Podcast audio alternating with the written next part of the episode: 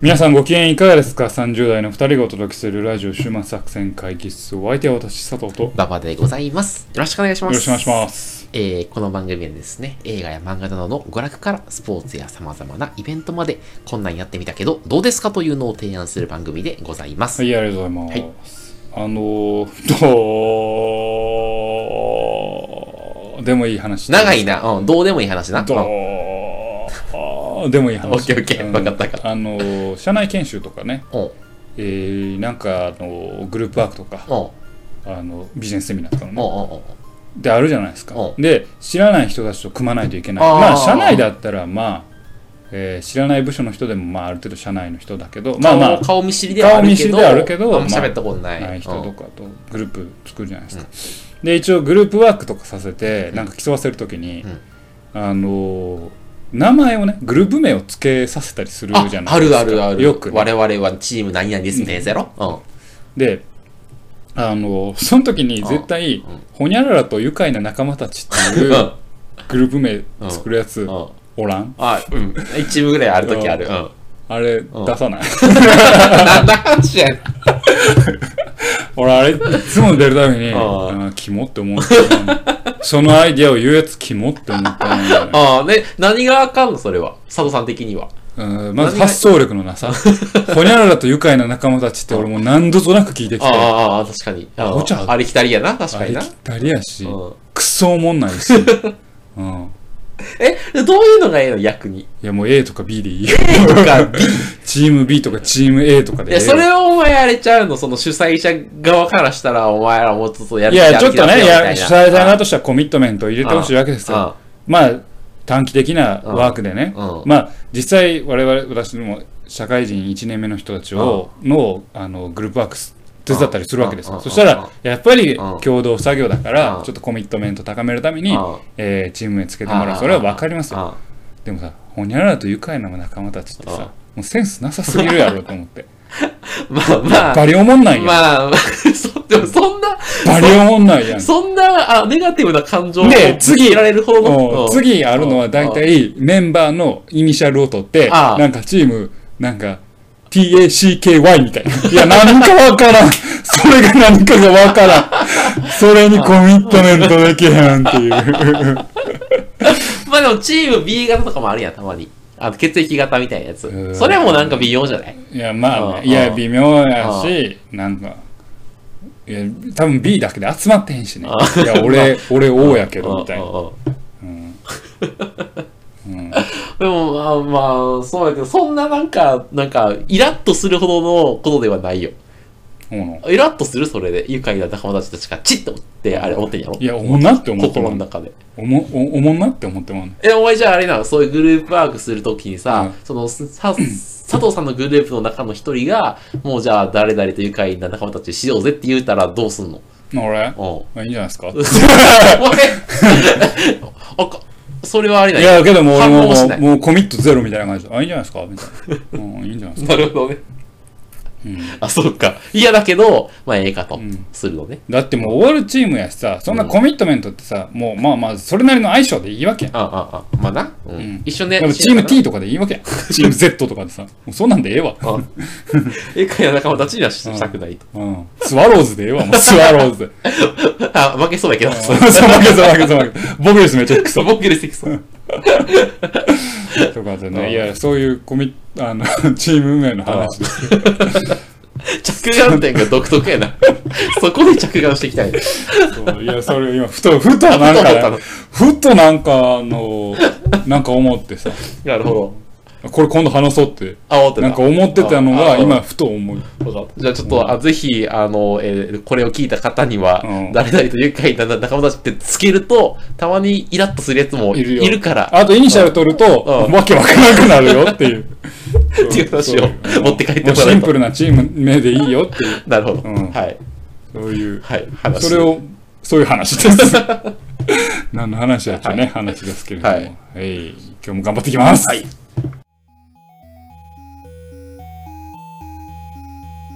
はい、というわけで今日も会議を始めたいと思いますが、えー今日のテーマは何でしょうか？はい。今日のテーマはですね、え物語のラストのどんでん返しに痺れる話という。うん感じでやっていきたい。なるほどそういうことですね。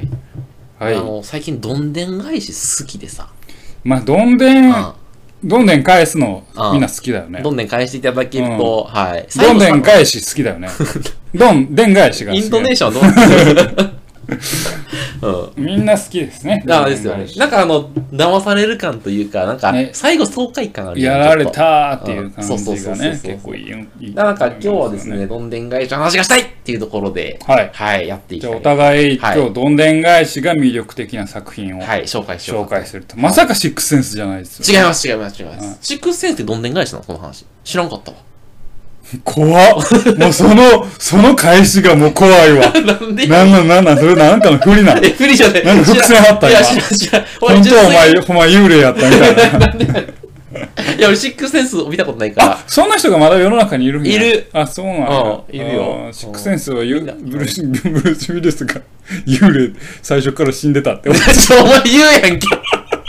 いや、お前、この、このラジオ撮る前に絶対どんでん返しのネタバレだけは知らんとこなって言ったのに関わらず、お前言うやんけ、お前違うやつ。ただ言うとくよ。うん。うん。シックスセンスあうんああいうオチがなくてもめちゃくちゃいい映画です。あ、そうなの？あれはドラマよくできてるというよ。何のフォローやね。あ、そうですか。はい。じゃあ、シックスセンス以外のね。はい。やつをね。いただいたはい。はいはい。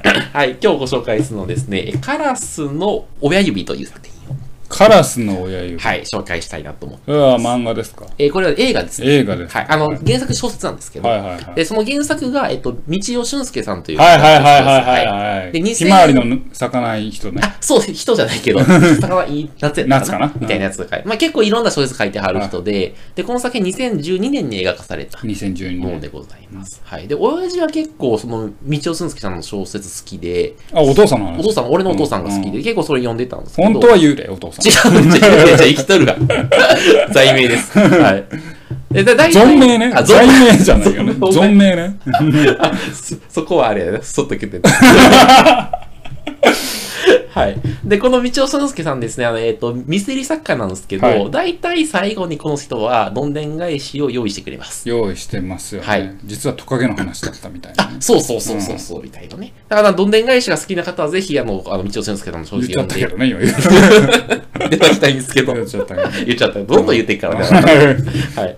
で今日はその中から、えカカラスの親指あの、道尾俊介の中では、あの、唯一え映画化されてる作品ですね、はいはいを紹介していきたいなと思ってますので、この作品ですね、あの、結構キャストが変わっていて、えっと、まあ、主役は阿部寛なんですよ。いはい。で、そこに村上ジョージ、石原さとみ、能年玲奈、えー古坂大魔王、ユうスケ・サンタットマリア。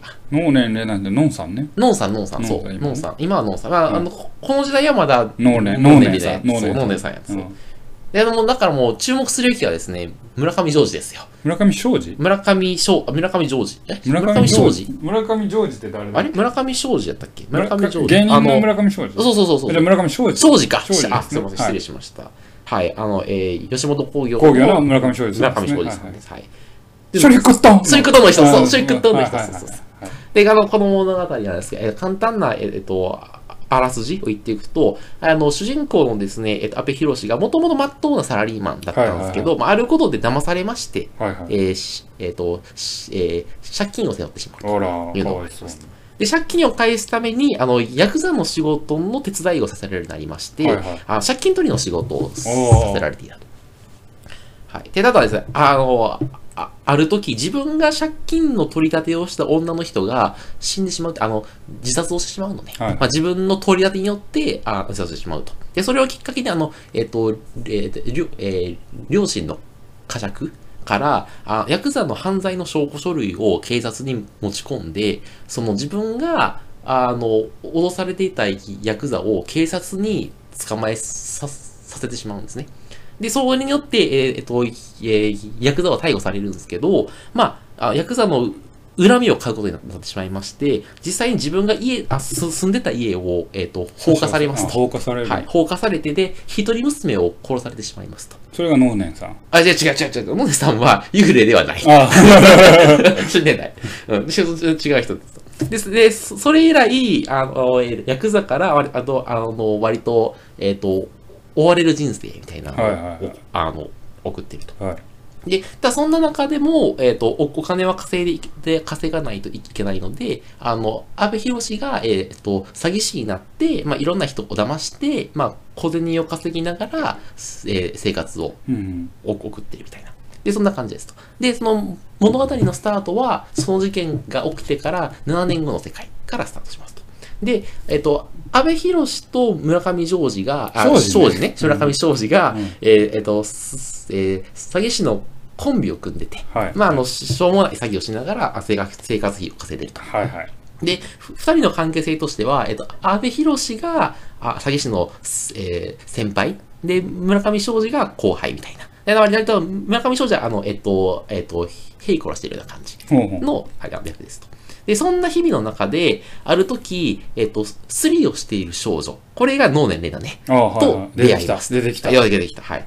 で、能年レナは実はそのおお金と住む場所に困って、で、安倍博士と村上庄司が住んでる家にはい転がり込んできますと。はいはいはいはい。で、ただ、能年レナのお姉ちゃんである石原さとみと、そのお姉ちゃんの彼氏も、なんか、転がり込んでくると。うんうんなので、え5人の奇妙な共同生活が、あの、始まります。始まります。はい。はいはいで、その共同生活をする中で、なんと、この能年玲奈と石原さとみの姉妹がですね、自分が昔自殺に追い込んだ女の人の娘さんであることが判明しましす。た。はいはいはい。なので、あの、えっと、安倍博士は、まあ、いろんなそういう、復讐のために来たのかな？みたいな。みたいなとうん。か、まあ、あの、まあ、いや、偶然かなとか、はいはい。なんかそういう、なんか、あの、ええっと、葛藤を抱えつつも、え共同生活を送ると。で、ただそんな奇妙な暮らしの中、あそんなささやかな生活の中に、実は、えーヤクザの手が、はいはいす迫って迫ってくると。はいはいなんか住んでる家を燃やされかけたりとか、あの飼ってる猫を殺されてしまったりとか、まあ、しますと。で、そのじゃあ、ヤクザに立ち向かうために、じゃあ、ヤクザに、えーえっと、自分たちがそう得意としている詐欺を仕掛けて仕返しをしようと。まあ、いう感じのストーリー展開はいはいはいでございますと。はい。で、物語のですね、み魅力としましては、これですね、最後の20分になるまではマジでダサくって思ってました、僕は。あそうなんやはい。で、ただ、とにかく能年レナが可愛い。もう俺やっぱショートカットの女の子好きやなって思いながら見てた。ただ見てた。え？今かのもう結構じゃあやめろやめろ、その話やめろ。で、あの、佐藤さんの言葉で言うなら、こんなん、ご都合主義が過ぎると。あはいはいはだって、たまたま知り合った女の子がやな、その、昔自分が殺した女の人の娘さんなわけがないやないかと。いまあそれでまあまあまあ。とか、しかもなんでそれで一緒に住むことになまあね。それはまあちょっと。なるんや。と。うんうん。とか思ってて、もうなんやねんと思ってたら、あの、ラスト20分ぐらいのとこで、主人公の阿部寛が、あれなんか、できすぎてないとか、うん。なんか都合良すぎへんかとかで、そう、自分で言い始めますと。うんで、そっからの展開がもう怒涛ですよ。はいはいはいで、なんかどういうことになってたかみたいな、あのいろんな伏線がいろいろとつながっていって最後すごい爽やかな気持ちで終わる。あ爽やかな気持ちで終わるそう、そのね、気持ちはネタバレするんや気持ちはネタバレする。うーんだから、道尾俊介さんのどんでん返しは、気持ち悪いよね大概。ああえっとね、気持ち悪いやつもあんねんけど、うん。爽やかに感じるどんでん返しもある。あはいうん、はい。だからなんか、そのミミステリーの謎が解けた時に、ああ、そうだったんだって思いつつも、なんかちょっとあ爽やかな気持ちになれるのは結構ある。ああそうなんや。うん。ちょっとき気持ち悪いのもた確かにあるけど。あるよね。なんかう単壺っていう言葉で終わるやつ。タンツボ？あれ？これ道夫さんちゃうかな？うん。単壺って言って終わえる知らんあ違うか。やめとこう。やめと 勘違いよはい。っていうところで、はい。あ僕はですね、この、えーカラスの親親指指をぜひちょっとおすすめしたおいすすめ見ていただきたい。で、最後の20分までは、耐えてくれと。耐えてくれと。いはい。20分からが怒涛の展開だから。っていう。はい。なるほどね、はい。ああじゃあ私も邦画にした方が良かったかな。ちょっとあったんすけど。ああえ準備してきたやつにしましょう。なんて言ってんの？なんて言ってるかわからん。え、今の古さの古畑水三郎えー、古畑です。はい。完成度低いけどな。まあ、ええわ。行こはい、でね、うん。えー私はまあ一作品じゃないんですよ。う。うん。あ、一作品じゃない？いや一作品なんですけど、えードラマシリーズを紹介したいなと思って、えっ、と前あの単独でねブラックミラーのバンダースナッチ会をやりましたけどあはいブラックミラー本体をちょっとご紹介を本体させていただきたいなあと。ブラックミラーっていうシリーズがシリーズなの？ドラあその中のバンダースナッチのまあ前って回いうのは唯一映画化されているなるほど。それを単独で扱わせていただいたんですけどブラックミラーのね。で、おすすめエピソードをちょっと今回ご紹介させていただくということです。まあ、そもそもブラックミラーって何ですかっていうことなんですけど、まあ、2011年から放送されている、まあ、イギリスのですね、テレビドラマですよと。で、今、ネットフリックスでもやっていますよと。で、えー全部を通じて言えるのは、まあ、テクノロジーが、えーいろんな社会変化をもたらせて、ん。えーちょっと風刺も入った SF のお話と。へえあ面白そうやな。だから、テクノロジーによる世にも奇妙な物語だというふうに思ってもらうのが、えそれちょっとあれなええっと未来の話とかも出てくる未来の話もまあ、当然未来ですよね。まあ、ちょっとね、過去に行ったり来たりするやつも作品によってあるけど、基本的には、ある科学技術、あるテクノロジーを軸に、うん。えーどういう社会が起きえるだろうっていうのを示唆するシリーズですね。それにさらにどんでん返しがあると。あの、強弱はあるものの、それに最後どうなるのかっていうあところが結構いろいろあります。で、まあ、どんでん返しっていうと、こういう騙されたっていうよりは、こう結ぶんだ、この世界は、このお話はっていう、こう、まあ、世にも奇妙な物語感があって、あー。まあ、ちょっと後味の悪さであったり、ー。もやもやするもやもやする感じであったり、うん。えーオチの部分がやっぱ結構秀逸だなっていう作品が結構いっぱいありますので、ちょそれの、えー、といくつかを紹介したいんですけど、今、シーズン5まで、えー公開されてて、全22話です。うん。で、えーとりあえず、えー切りよくですね、12話分、13話かな、シーズン3までで、えー良かったものをちょっとご紹介したいなと思います。で、まずシーズン1ではですね、僕もシーズン1第1話のまあ国家という作品が国家めちゃくちゃいいと思うんですけど、国の歌ってこと？あこあ国家ですね。国の家の国国の家。はいはいはい。なるほど。で、これ舞台イギリスで、このはお話だけは多分ブラックミラーシリーズ通しても割とひょっとしたら現実に起こるかもなって思わせるようなお話ですよ。で、舞台はイギリスで王室のスザンナ妃が誘拐されると。あら。で、犯人からの要求は、えー国営放送、あるいは衛星放送で、うん。首相がうん。豚とセックスする動画を生配信しろと。何それ？そうしないとスザンヌ妃を殺すっていう、うあれなんですよ。愉快犯やんうんで、愉快犯みたいなやつじゃないですか。で、そしたら、基本的には、この、そんな要求を、これ YouTube にアップされるんです。あ、あの、要求出されるんですけど、これが、こんな隠したいわけじゃないですか。政府側としては。でもそれが YouTube に上がっちゃって、いろんな再生されるんですよね。で、SNS、この国家のテーマは SNS なんですけど、この作品の。SNS によって爆発的に拡散していくんです。そうすると、あの、それ見たいっていう人たちがちょっとずつ現れるんですよね。首相のやつ首相を見たいと。だから、ここで一気に世論が生まれてきて、スザンヌ妃を救うのか、うん。それともちゃんとあそのために首相がセックスする、豚とセックスするのかっていうお話、ん。この入りだけでもえぐいでしょ、えぐいね。でそれが最後どうなるのかってちゃんとまあオチもあって面白そう。うん。っていうお話。なるほど。これ国家ですね。ただしちょっと吐きます。吐く？気持ち悪いです。あら。正直ちょっとこれ見る人注意です。これはもう気持ち悪い。あその覚悟を持って覚悟を持ってみてほしい。国家は結構ね、あのシーズン1の第1話から飛ばしてきたな シーズン1の第1話だそれ。飛ばすね。1話から飛ばすね。なるほど。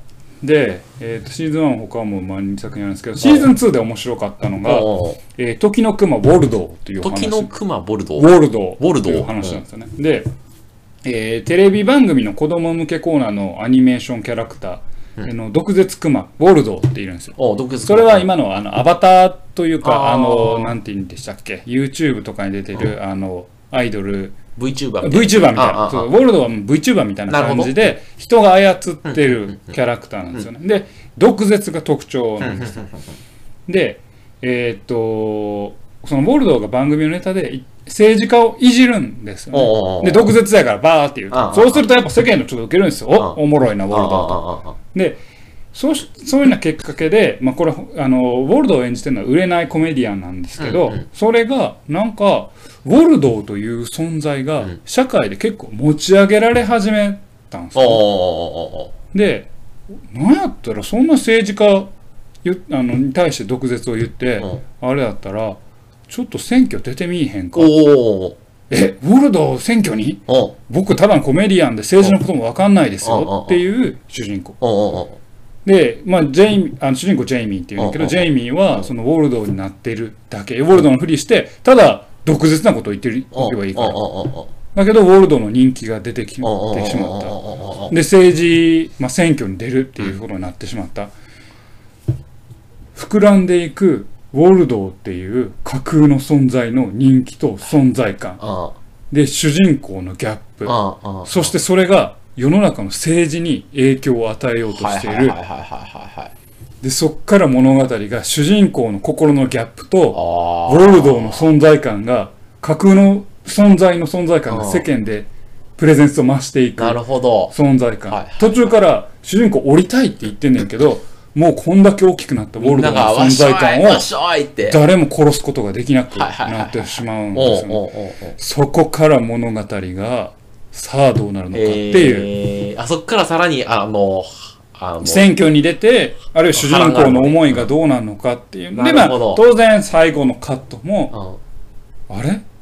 ウォルドーの存在って「てんてんてん」っていうえー。ちゃんとオチもついているあとー。お話ですね。だから結構実態以上にねなんか評価されたりすると苦しいよねなんかもはやね。そうなんですよ。ここねだからまあこの、まあ、最初の2作をあのお伝えしたらですね今起きている技術とか今起きている現象をうまく物語に乗せてうん。あるかもしれないテクノロジーの未来っていうのが描かれてるんですよね。そこでちょっともやっと暗い気持ちにさせてくれるそれうん楽しいああいいですね。で、えー次はね、えーこれも一応シーズン2ですね、でこれ「ホワイトクリスマス」っていう作品なんですけどこれはあのー多分今回のテーマに一番沿ってんのかなと思った、まず何が起きてるかよく分かんないんですよね。あの作品で。でちゃんとそのミステリーテイストになってて、えーオチがあるという作品です、でまあこのある時ですね、まあ、5年間人里離れた家で2人の男が一緒に住んでると、うん。マットとポーターって、マットとポーター。ううん。んでもでいきなり2人がなんかキッチンで話し出すんですよ。おうおうおう5年間一緒にいるねうん。でもなんで5年間もそんなところに？おうおうおうっていうもう視聴者はクエスチョンがめっちゃうんうんうん。まあ湧くわけですうんで5年ででもマットとポーターは革新的なことは話さずうん。5年も一緒にいるんだからたまには一緒に話そうぜって言ってたわいない話を始める。おうおうおうだからそのたわいない話が始まっていくんだけれども、そのたわいない話が実は彼らが5年間ここにいる事実とつながっていてあてんてんてんという。なんでつながっなんで5年間もそこにいるんだろうみたいなのが。ちょっとずつ謎が解けていくとであの彼らの職業が何なのかっていうのとかが分かってくると最後の彼らはこのためにはっ！ってなってくると。へえいうちゃんとオチがある。でこれテクノロジー今ちょっと関係ないようなうん。あのあれあのあれなんですけど一応ねこのマットの職業が、うん。えーっとえーっとね、えー彼女を作るために、うんえー彼女コンサルタントみたい彼女コンサルタントなの？な そうそうそう。あんた必要かもしれない。いやもう大丈夫。恋要は恋愛コンサルタントでテクノロジーを使ってうん。今こういう話をした方がいいとかうん。今彼女のとあの感じがこういう感じだからこういうアプローチをしろみたいなそういう恋愛コンサルタントだっていいですね。そっからあれ？これまあまあそれマットの直後ね。うん。ポーターがどうかかってくるんだろうっていうところがこう。なんで恋愛コンサルタントがそんなところにいるの全部つながっていくところにカタルシスが結構ありますね。ほうほうほう。で最後は、えーシーズン3からですね。シーズン3ね2つ好きな作品があるんですけど、うん。まあ1個分かりやすいのがですね、まあ、み虫けら相当作戦という。虫けら相当作戦。またすごい名前な。んですであのまあ、ある軍隊みたいなのがあってですね、あの虫けらっていう、まあ、病原菌を持った、まあ、ゾンビみたいな、うん。モンスターみたいなのを、まあ、なんか殺戮していくあの軍隊の部隊がいるんですよ、ね、で主あの主人公あのストライプっていうのは、えーそこに配属されると。でそれ人間がそのううウイルスになってそうなるの？いやもう別の種族種族がいるのね。だはいはいはいはい。なるほど。あ、あそこね結構大事なんですなる。危ない危ない危ない危ない危ない。危ないところですよ。危ない危ない。でおであのストライプはまあ結構活躍するんですけど、ある時このセンシステムからなんか不具合がお起き始めてなんかこうノイズが走ったり不思議な感覚に抱くようになってくるんですよね。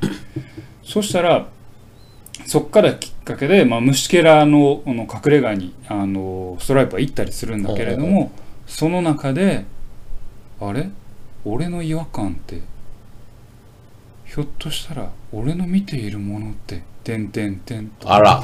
いうふうにつながっていて、はいはいはいはいはい。結局はまあ、ここのこれメッセージがねこの、まあ、レッテル張りとは見せられているものっていうところではもう最初彼が見ていたものははっってなってくるとなるほど。いうそんなお話いや、想像力をかき立てられますね。ですねなるほど。はい。なのでまあ全部ですねあの、まあ、冒頭から言っている通りですね、テクノロジーがもたらす未来、うんでそこに当然僕は結構テクノロジーに対してポジティブな見方を常にしているつもりなので、うんうんえっ、とポジティブな未来はきっとあると思うんですけど、うんじゃあその影の側面ってがあるとすればこれじゃないかなっていう部分をこう各シナリオで、うん。あの語っているいう感じですえー、ねなるほどね。まあ全部が全部こういうちょっとね、まあ全部、今ご紹介したのは結構刺激的な結末であったり、まあこう、ピリッとするような、うん。あの終わり方をしている、なるほど。示唆に飛んだり、そういうのもあるんですけど、まあちょっと感動するしたり、ほっこりするようなやつもたまにはああるあ、あ、いいじゃん。うん。うん、あの前アップでアップロードの時に言ったような、うんえーっとずっとそばにいてっていうのがアップロードに結構似たような作品で、えー死んだ彼を生き返す、うん。でも点点点なんだけどまあ最終的には結構それは割とほっこりしたエンディングに使われるんですけど、まあ見ていただければね今の社会っていうのもあるあと科学技術っていうのも、えー少し見えるのかななるほどね。そんな作品でございましたと、どうやったら見れるのそれは？あネットフリックスですネットフリックスで見れる。はい。ネットフリックスで全話配信してますなるほど。はい僕のカラスの親指は Amazon プライムで無料でやってる。うん。ネットフリックスでもやってんのかね？よくわかんない。カラスの親指。わからん、どうやろう。まあ、ね。うん。うん、まあ、まあでもそんな言うて300円、400円とかのもっとけど、まあまあね。うん。まあね。まあ、うん。というわけでね、はい。えーっとまあ夏 夏夏だからというわけじゃないですけどね、常にこう知的体験というか、うん。なんか裏切られた体験っていうのは結構アハ体験というか。ね、なんか自分がもともと考えてたフレームがね、バコって壊れる壊れる瞬間にちょっと気持ちいいよね。人間がうん快感を覚えるっていうね、なんで。そういうどんでん返しというか、まあ、ちょっと変わった結末をもたらす作品を見てみてはどうでしょうか。今日はそんなお話でございました